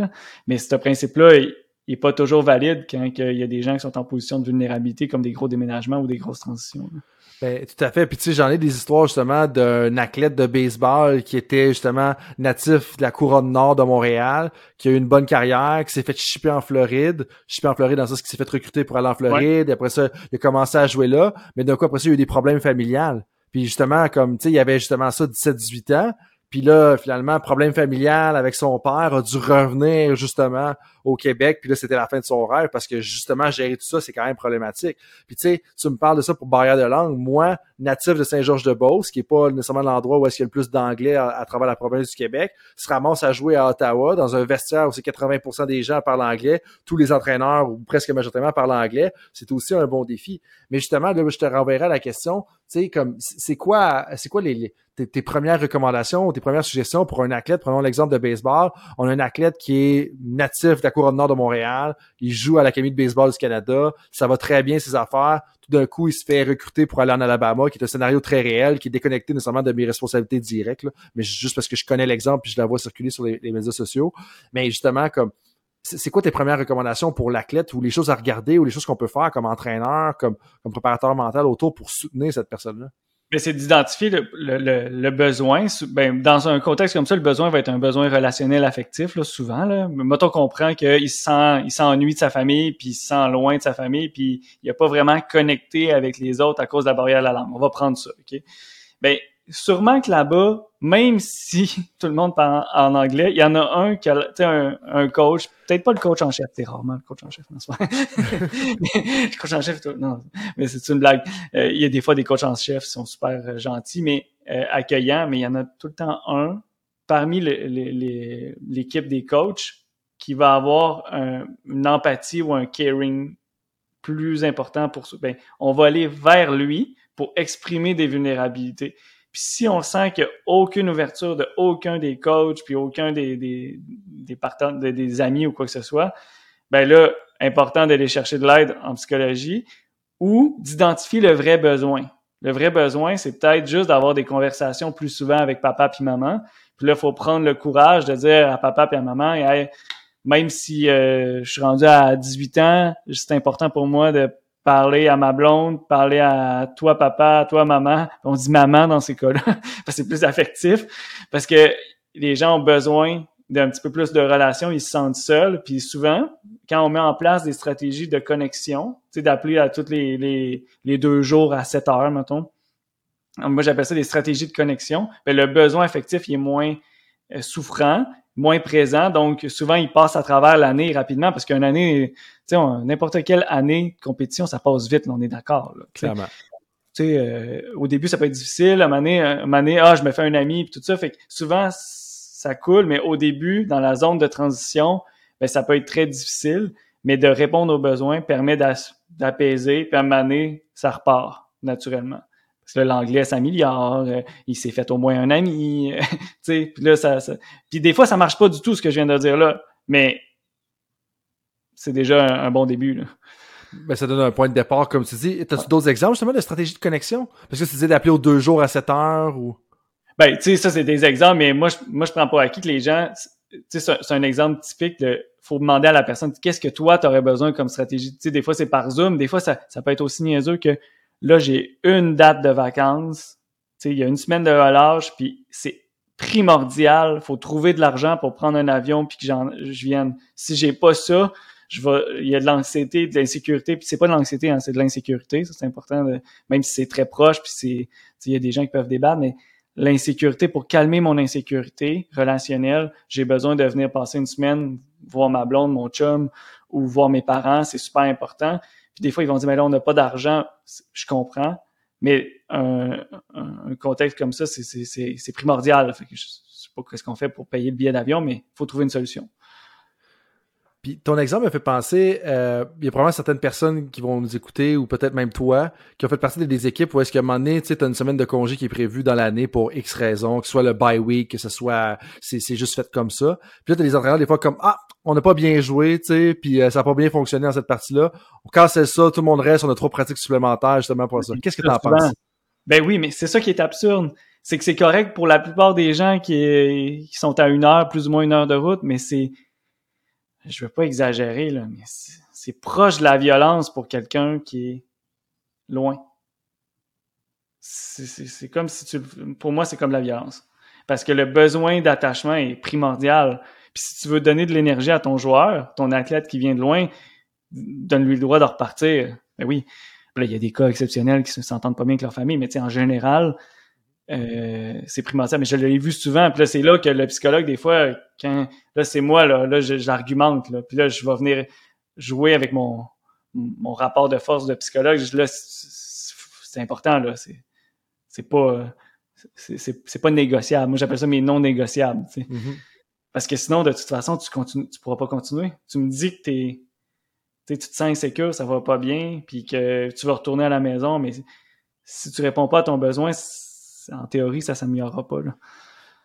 Puis moi, ça me fait penser justement, il y a une pratique courante dans le milieu universitaire, puis ça, c'est multisport, multi, multi-institution, là, euh, où est-ce que justement, durant le temps des fêtes, souvent dans le milieu universitaire, il va y avoir des calendriers, des tournois, des pratiques, puis des choses comme ça. Dans quelques sports, bien entendu, des sports qui touchent aux deux saisons. Donc, je parle hockey, basket, euh, volleyball et même ça. Puis je suis en de me demander si c'est pas une, une fausse bonne idée, tu sais, dans le sens qu'il y a des fausses bonnes idées. Il y a un de mes collègues qui aime bien utiliser cette expression-là, est-ce que une, tu penses que c'est une bonne idée parce que, hey, on fait des pratiques supplémentaires, on va garder la shape durant le temps des fêtes parce que la saison est courte au retour des fêtes. Mais en bout c'est une fausse bonne idée parce que tout le dommage que tu crées, parce que tu permets pas aux gens de passer autant de temps qu'ils veulent avec, oui, tu mentionnes la famille, mais tu sais, des fois, moi, je repense à ça, puis des fois, je retournais en Beauce pour voir ma famille, puis oui, je les adore, mais en même temps, c'était pour voir mes amis d'enfance, justement, que j'ai passé mon secondaire avec. Fait c'est la famille et les amis aussi. Puis ça, ça compte. Puis quand tu reviens après ça, de l'énergie que tu as, selon moi, vient récompenser. Puis c'est là que ça devient une fausse bonne idée, parce que l'énergie que tu as quand tu vas les voir, ça vient récompenser justement pour le manque de temps de pratique que tu as eu. Tu sais. Puis si c'est important pour le coach, pour X raison que la forme, ben, il y a des stratégies d'ailleurs au niveau technologique pour maintenir un programme à distance ou euh, favoriser pour ceux qui veulent euh, à Montréal, vu qu'on est tous à Montréal, ceux qui veulent, on va faire des pratiques, des entraînements. Ceux qui peuvent pas, ben on va vous envoyer le plan de match, vous allez pouvoir le faire en Beauce, à Québec, tu d'avoir un esprit flexible, mais avec un certain cadre. Moi, c'est toujours ça qu'il faut jouer, c'est le cadre et la flexibilité dans ce, ce dit cadre-là pour répondre aux besoins spécifiques. C'est beaucoup plus efficace. Puis je pense qu'avec la pandémie, justement, ce que je ressens un peu dans mes étudiants et étudiantes universitaires en ce moment, c'est comme si les jeunes adultes étaient mieux outillés justement pour dealer avec cette réalité-là à distance, étaient un peu plus flexibles, un peu plus adaptatifs. Je ne veux pas généraliser, entendu, mais comme je, je, le sens déjà qu'il y a comme un c'est plus facile mettons changer le plan de cours en cours de route pour diverses raisons dans lesquelles on rentre pas mais je trouve ça intéressant. Euh, un point avant qu'on rentre déjà dans nos questions avec classe ça fait déjà un bon bout Jean-Michel qu'on se mm-hmm. parle. Une chose en fait la la, la, la, source même de l'idée ça l'a grandi après cette conversation là euh, du fait que tu viennes sur le, temps d'arrêt et qu'on discute ensemble de, plein de choses reliées à la psychologie euh, clinique psychologie sportive ça vient d'entretien avec Daniel Fortin-Guichard, durant lequel on a parlé justement de transfert et contre-transfert. Ça, moi, je l'avais déjà entendu parler parce qu'il y a quelques personnes dans mon milieu qui sont dans le milieu euh, médical et puis ils sont, je pense qu'ils se font enseigner certains principes fondamentaux par rapport à ça à cause de la relation d'aide. Euh, je vais même pas tenter encore une fois de l'expliquer parce que ça va être boiteux si je le fais. Puis c'est une des raisons pour, laquelle que, que, je voulais absolument te parler en plus de ton intérêt particulier pour la psychologie sportive. Mais est-ce que tu peux nous en dire un peu plus sur c'est quoi à, quoi on devrait faire attention et à quoi on devrait être éveillé justement en tant qu'entraîneur et je dirais même en tant que directeur, patron, euh, collègue, puis des choses comme ça, parce que c'est quelque chose que je pense qui pourrait sauver beaucoup de problèmes dans des bureaux. Ben, c'est un, un, bon outil pour avoir une meilleure prise de conscience. Là, je vais, expliquer d'abord les deux termes, parce que c'est un terme qu'on n'entend pas souvent, à moins d'être psychologue. Le compte transfert, c'est qu'est-ce que toi, le, la personne en avant de moi, comment tu me fais réagir, comment l'athlète va faire réagir le psy? Ou comment l'athlète va faire réagir le coach? Là, moi, c'est moi qui est en position de, entre guillemets, de pouvoir, je sais pas trop quoi, là, je veux pas dire pouvoir, mais tes relations d'aide, mettons, mais c'est moi le psychologue, donc le compte transfert, c'est ma réaction. Tu sais, tantôt, je sais pas, t'as peut-être dit une chose, puis là, j'ai fait, ah, ben là, je, ça, je suis d'accord, ça, je suis pas d'accord, mais ça, c'est ma réaction. Tu m'as fait réagir. Tu comprends? Puis le transfert, c'est ta réaction. Qu'est-ce que moi, je te fais comme impact? Mais moi, je me connais. Tu sais, je, je, sais que, mettons, je, je vais être moins structuré que la moyenne. Mais je sais que je peux faire réagir les gens plus structurés. Donc, le transfert, c'est ta réaction à mon manque de structure versus l'inverse. Tu comprends? C'est un exemple. Imagine toutes les variables. Fait que d'être conscient ben moi, je sais que je suis une personne autoritaire. Fait que c'est sûr que quand, quand j'arrive devant des athlètes, je le sais que je suis autoritaire. Fait que je sais que certaines personnes vont avoir un transfert de peur ou de mais c'est pas ça que je veux, mais je, je me connais, je le sais que je peux être autoritaire. Je le sais que je suis quelqu'un de moins structuré. Fait que j'ai peut-être deux, trois personnes qui, qui sont très structurées dans l'équipe. Tu sais, il y a des coachs qui sont moins structurés. Mais si j'ai deux, trois personnes structurées puis qui aiment la prévisibilité et les choses, ben c'est sûr qu'ils vont moins aimer le coach, entre guillemets. Tu comprends? Ou, puis j'aime pas le mot moins aimer, mais être réactif par rapport au coach qui est pas structuré. Tu sais, un, entraînement qui est comme décousu, puis oh, ben fais ce que tu veux, tu peux faire ça. Puis là, l'athlète qui est comme ben là, c'est quoi cette affaire-là? Je veux savoir quoi faire. Fait, là. ce qu'il fait. Puis l'inverse est aussi vrai. Ben là, tu vas, là, tu fais ça, là, tu fais ça, là, tu fais ça. Là, j'exagère, c'est des extrêmes. C'est pas, je veux pas que les gens, c'est pas des préjugés. C'est juste qu'on a différents continuums au niveau de la personnalité. La structure, c'est un, enjeu. Là. Être consciencieux, être extraverti, introverti, euh, être perfectionniste ou pas. Il y a différentes structures, euh, dimensions de l'individu, euh, plus émotif, moins émotif. Donc, il y a différents paramètres. Puis le fait de se connaître, ben, tu vas anticiper les réactions des autres. C'est comme moi, comme je dis, moi j'ai moins de structure. Fait que si je sais qu'il y a des gens, mais là, je vais faire attention. Je sais que moi, c'est là-dessus, faut que je fasse attention. D'ajouter plus de structure, de cadre, pour que les gens qui ont besoin de ça euh, réagissent moins. Ça, c'est mon mhm. rôle que j'ai le pouvoir, mais quand c'est pas toi qui as le pouvoir, c'est justement c'est le transfert. Mhm. Donc, si j'ai bien compris, une des choses qu'on peut faire, c'est un peu pallier et, de rencontrer le monde à mi-chemin. Puis mi-chemin, c'est peut-être pas la bonne expression, mais de faire un peu de progrès pour justement satisfaire les gens qui ont des personnalités peut-être différentes. Puis l'autre chose, si j'ai bien compris, qui était peut-être plus subtile, c'était de de comprendre que là, ce que je vis, c'est peut-être l'autre qui me l'a imposé, qui me l'a regaroché par-dessus. Oui, oui, parce que peut-être qu'avec un coach moins autoritaire, tu aurais moins réagi. Ben oui, mhm. il est plus autoritaire. Toi, tu as, plus de difficultés avec les tons, tons de voix euh, plus autoritaires. Puis c'est aussi niaiseux. Il y a des gens qui ont des tons de voix plus doux. Puis il y a des gens qui sont comme, j'aime pas ça que mon coach ait un ton plus doux. C'est le transfert chez l'athlète, mettons. Uh puis ça peut venir entre collègues. Là. Tu sais, quand tu me parles de ça, tu parles de voix plus douce, euh, voix plus forte, puis tout ça. Je le vois aussi des fois dans l'équipe d'entraîneurs où est-ce qu'il y a des personnes qui sont compétentes, des collègues qui vont travailler ensemble, qui sont super compétents, mais juste à cause des différentes personnalités, justement, il va y avoir des frictions, mais c'est pas tant parce qu'il s'est dit, c'est juste l'espèce de d'élément que tu as dit, l'énergie. Puis ça fait quelques fois que tu reviens à ça. Qu'est-ce que tu veux dire par énergie? Parce que ça, c'est un concept qui est quand même abstrait, mais souvent, là, je, suis en train de me rendre compte que c'est peut-être plus populaire que je pense. On en parle des fois dans les travaux de communication, des fois on en parle en psychologie. C'est quoi l'énergie? Ben, l'énergie que tu projettes euh, a un impact euh, sur l'énergie de l'autre. Puis, c'est comme moi, c'est comme deux lumières qui se, tu sais, comme deux personnes extraverties. Moi, je vais, moi, je suis plus extraverti, puis je vais projeter de l'intensité. Mais si l'autre est introverti, puis elle projette pas d'intensité, ben, je, vais en guillemets euh, l'aveugler comme une flashlight dans, ses yeux. Fait que, tu sais, l'énergie, c'est ce que, quelle intensité que tu, tu vas venir projeter sur l'autre mais moi, comme je t'ai dit, moi, je me connais, donc je sais que j'ai plus d'énergie que la moyenne. J'ai plus d'extraversion que la moyenne. Fait qu'il faut que je fasse attention. Quand quelqu'un arrive avec plus bas, il hein, faut que je m'ajuste. C'est moi le psychologue, tu comprends? Moi, je vais m'ajuster. Mais je le sais que j'ai beaucoup d'énergie. Hmm. L'énergie, ça, c'est ça. Puis il y a d'autres concepts énergétiques qu'on peut varier. Tu as l'énergie physique, puis l'énergie mentale l'énergie mentale, on va en entendre de plus en plus parler parce que c'est des nouveaux termes au niveau de la science. L'énergie mentale, c'est plus, euh, tu sais, quand on est sur notre ordi, on est en train de faire un travaux, là, des travaux où on est dans une pratique ou un entraînement ou des tâches routinières, puis tout ça. Puis on dirait que les, les, neurones, au début de la journée, étaient comme puis là, à un moment donné, ça fait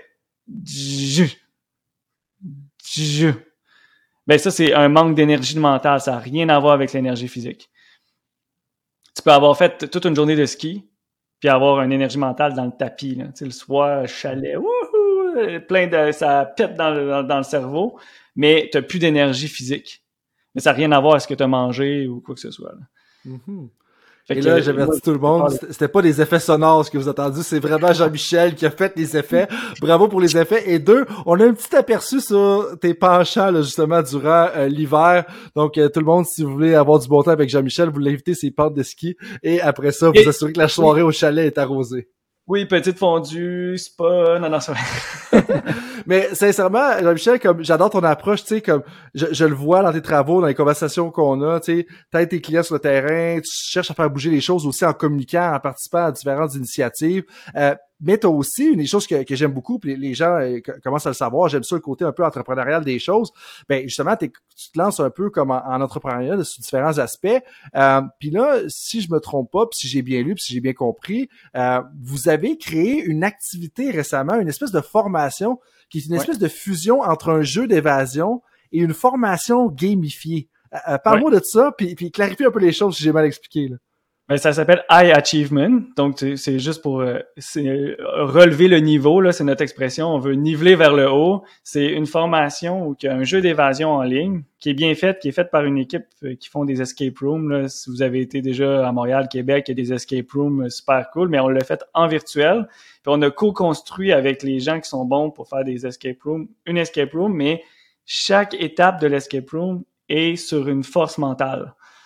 Donc, euh, mettons, le module 1, c'est l'état de flow. Donc, euh, le, module 1, tu sais, le jeu t'amène dans l'état de flow. Mais là, le module 2, c'est le sentiment d'impuissance. Donc, on t'amène dans l'échec ou l'erreur. Puis après ça, on donne des formations. Il y, a, y a différents autres modules, puis on va donner des formations. Ben, comment sortir de l'impuissance? Comment, face à l'erreur, où on a l'impression qu'on n'a plus d'outils, on ne sait pas qu'est-ce qu'on fait pour sortir du sentiment d'impuissance ou d'incompétence? Comment on fait pour maintenir l'état de flow, un bon niveau de difficulté, un bon niveau de compétence, de ressources. Fait que chacun des modules a été construit avec le contenu de tout ce qu'on voit dans les livres de psychologie du sport, là, état de flow, euh, sentiment de compétence, euh, concentration, euh, méditation, toutes les choses qui aident à l'être humain à avoir plus d'énergie mentale, à mieux performer. on l'a fait sur 10 modules. Super intéressant. Puis ça dure combien de temps après la formation au total? La formation est à peu près 10 heures. Puis on l'a voulu très accessible, c'est-à-dire que c'était autour de 99 dollars, là, 100 dollars, on veut, on veut que ça soit accessible, que s'il y a un temps d'attente pour, pour me voir ou pour voir euh, ces deux psychologues sportifs là, qu'on travaille, euh, on a travaillé là-dessus, fait qu'on est super content, fait que vous avez accès à beaucoup d'informations à peu de frais, mettons. Oui, où est-ce qu'on peut trouver ça?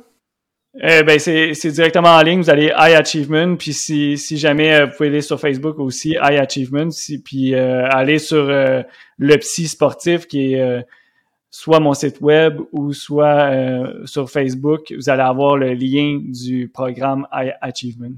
Parfait. Puis on va mettre les, les, liens justement en description dans l'épisode. Vraiment intéressant. Je trouve ça intéressant comme justement tout ce que vous avez conçu. Puis si je me trompe pas, c'est avec Alain Vigneault euh, qui est plus connu justement dans, parce que je sais que dans le temps, il était dans le coin de l'Université Laval, si je ne m'abuse. Là.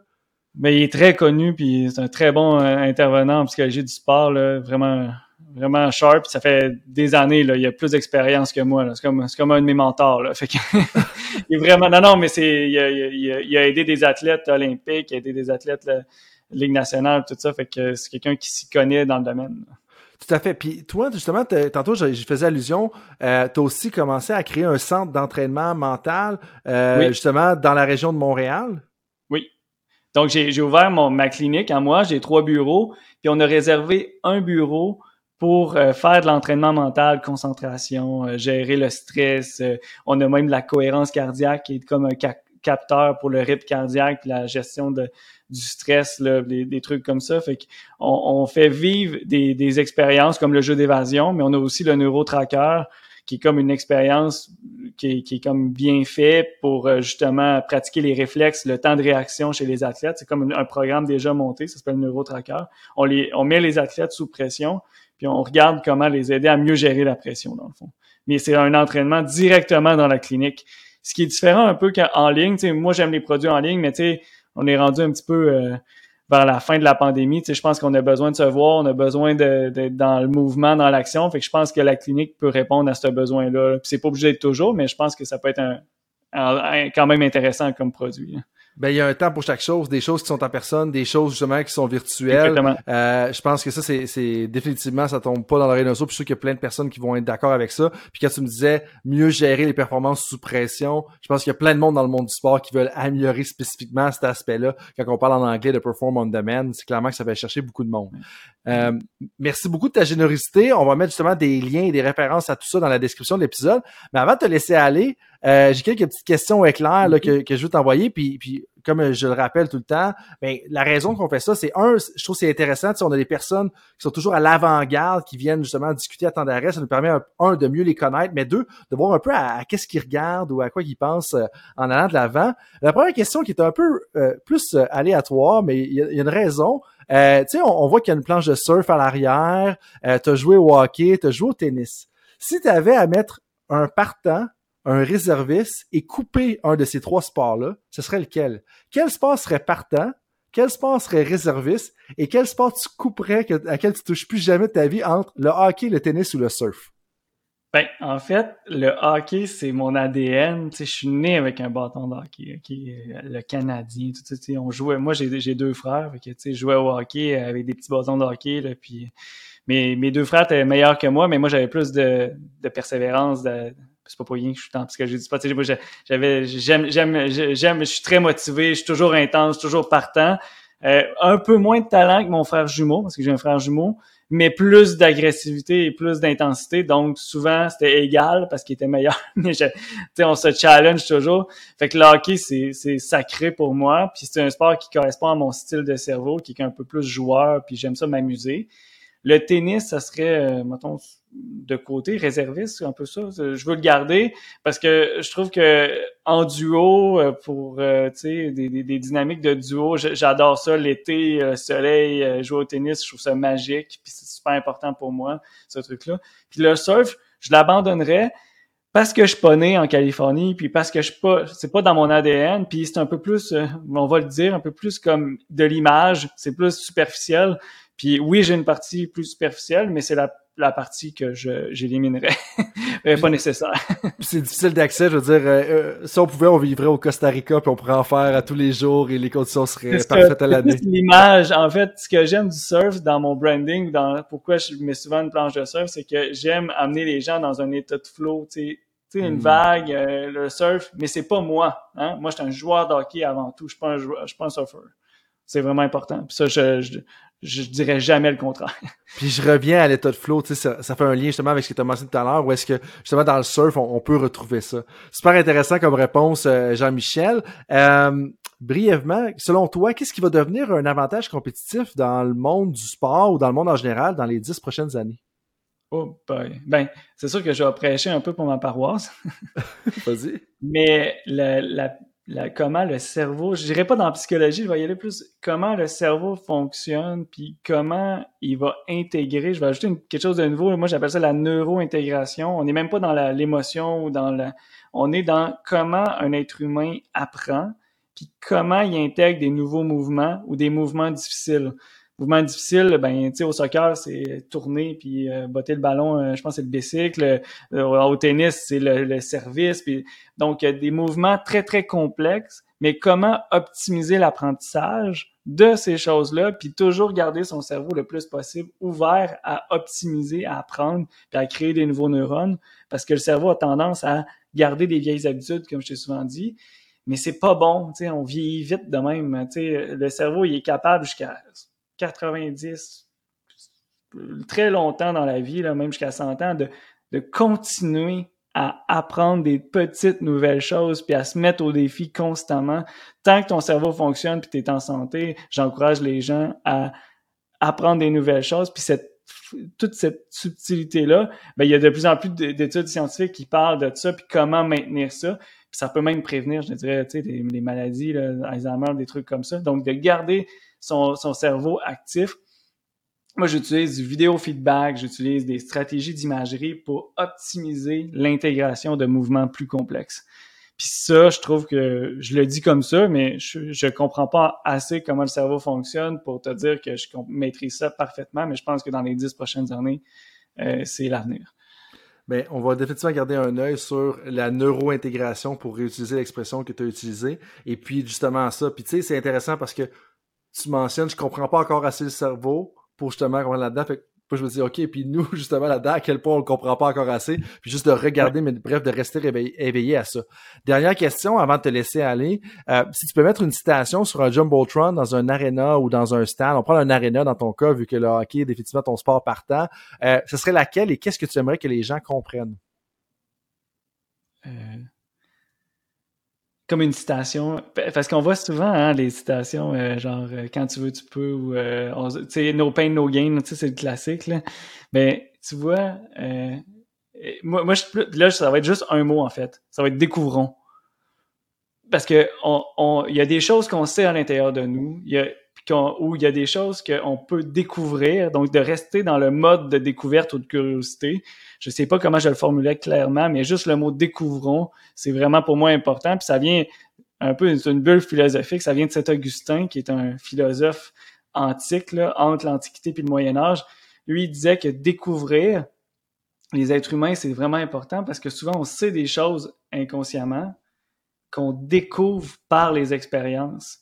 C'est comme des couches qu'on enlève, puis que on le savait déjà, puis il y a beaucoup de choses, je te dis, que dans ma vie, que je savais déjà, mais que j'osais pas, ou que je voulais exprimer, mais que j'osais pas. Donc, découvrons par l'expérience, puis gardons notre curiosité ça me parle beaucoup ce que tu dis. Puis quand tu dis découvrir par les expériences, moi, ça me ramène à découvrir par les conversations. Puis là, tu sais, c'est pas pour faire un mauvais jeu de mots avec tant d'arrêts. Moi, je sais que dans ma vie en général, j'ai tellement découvert de choses à travers justement les différentes conversations que c'est comme tu réalises en cours de route, puis tout ça. Puis quand tu parles de rester curieux, euh, définitivement que ça vient me rejoindre.